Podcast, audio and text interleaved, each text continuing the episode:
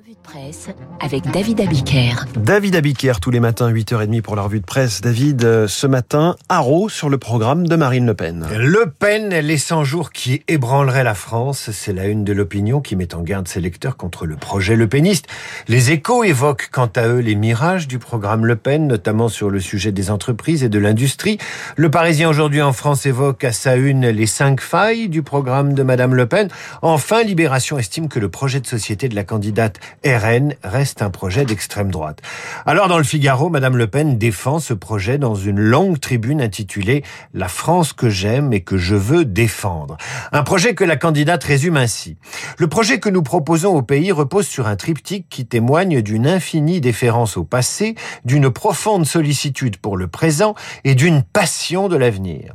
On retrouve dans cette tribune les propositions habituelles de Marine Le Pen sur la sécurité, l'immigration, la mondialisation, mais on lira non sans étonnement les passages réservés à la politique localiste telle que l'envisage la candidate qui rêve d'une France rurale et de justice territoriale, j'ouvre les guillemets. Avec la douceur et le rythme de vie des campagnes, écrit-elle, les Français qui le souhaitent pourront bénéficier du privilège inestimable de profiter du temps, des lieux et des gens. De leur côté, les villes se dédensifieront.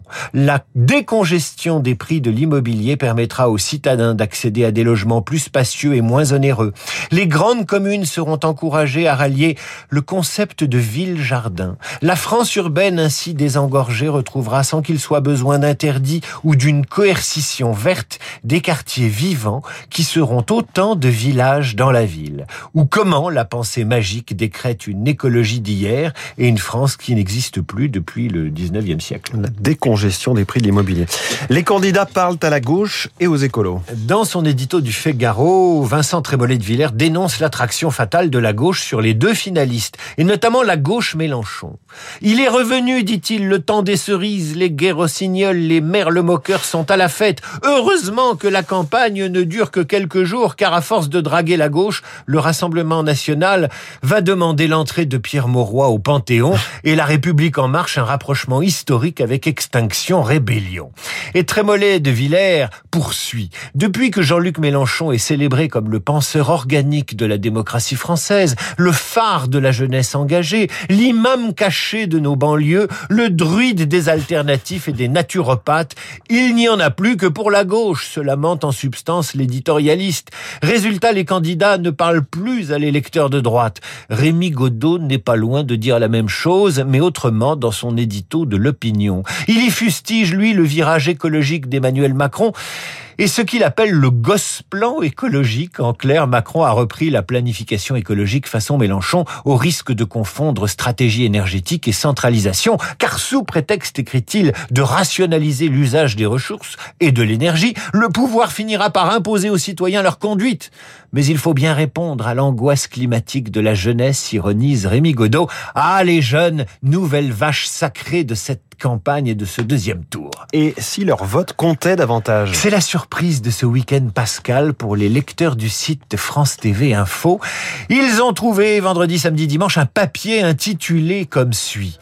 Les jeunes se font voler l'élection. Et s'il y avait un âge limite pour le vote des seniors?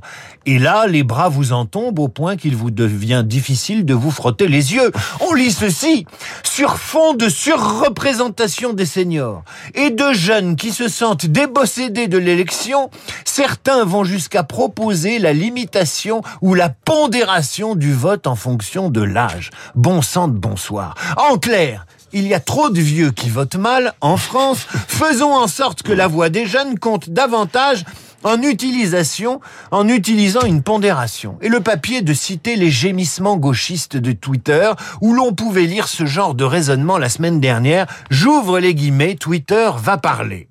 Les jeunes qui ont voté en masse Mélenchon pour leur avenir se font voler leur élection par des vieux retraités qui ont vécu leur meilleure vie et n'ont rien de plus à perdre et des vieux bourgeois qui ont tous les privilèges de Macron.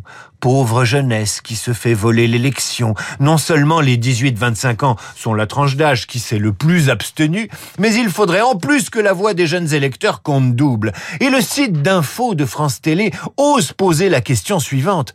Le retrait du droit de vote passé un certain âge serait-il une avancée démocratique ou une violation des droits de l'homme? Et pourquoi pas un droit de vote en fonction du quotient intellectuel tant qu'on y est? Et pourquoi pas un droit de vote double pour les électeurs déçus de Mélenchon? De moins de 30 ans Mieux, un vote triple au Scrabble pour les jeunes activistes qui ont occupé la Sorbonne au nom de leur frustration quant au résultat du premier tour.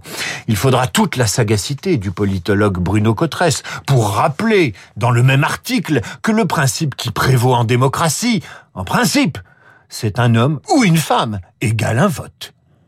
En attendant le vote double des jeunes, David, les candidats préparent le débat.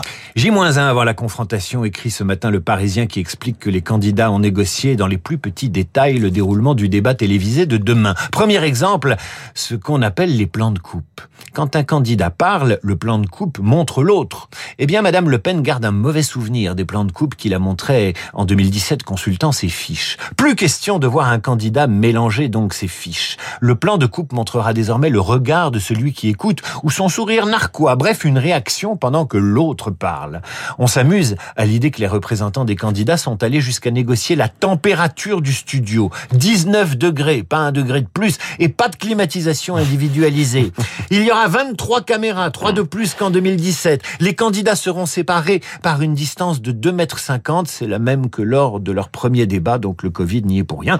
Les candidats se sont également vus proposer trois décors différents, très importants pour choisir la mmh. couleur de leur veste. Le Parisien nous apprend qu'ils ont tous les deux refusé un décor reconstituant l'Élysée. Le Parisien rapporte enfin que les candidats vont se préparer chacun à leur façon. Marine Le Pen seule chez elle, avec ses fiches, mais avec une sorte de sparring partner. On lui a trouvé un énarque qui aurait presque l'âge du président Macron. Le président, lui, quant à lui, a, mobilisé son entourage parmi les dizaines de notes qu'il a reçues, celle de Marlène Schiappa, qui rapporte une confidence de Marine Le Pen que la ministre a croisée sur le plateau de Cyril Hanouna en 2017. J'avais trop cherché à dévoiler qui était Emmanuel Macron au lieu de concentrer mes efforts à dévoiler mon propre programme. On laissera le mot de la fin sur le débat à Édouard Philippe, interrogé ce matin dans le Figaro, et qui sonne comme un conseil aux deux candidats. Si le débat s'affaisse, si la politique se réduit à des postures de rejet systématique ou de prétendue pureté intellectuelle, alors on aura très vite des blocs étanches. C'est mauvais pour le pays. Ce pays a besoin d'un débat public de qualité et de vision à long terme. Un bon débatteur, salut. David Abiker, tous les matins à 8h30 pour sa revue de presse sur Radio Classique. Il est 8h38. Eugénie Bastier, journaliste au Figaro, est l'esprit libre du jour avec Guillaume Durand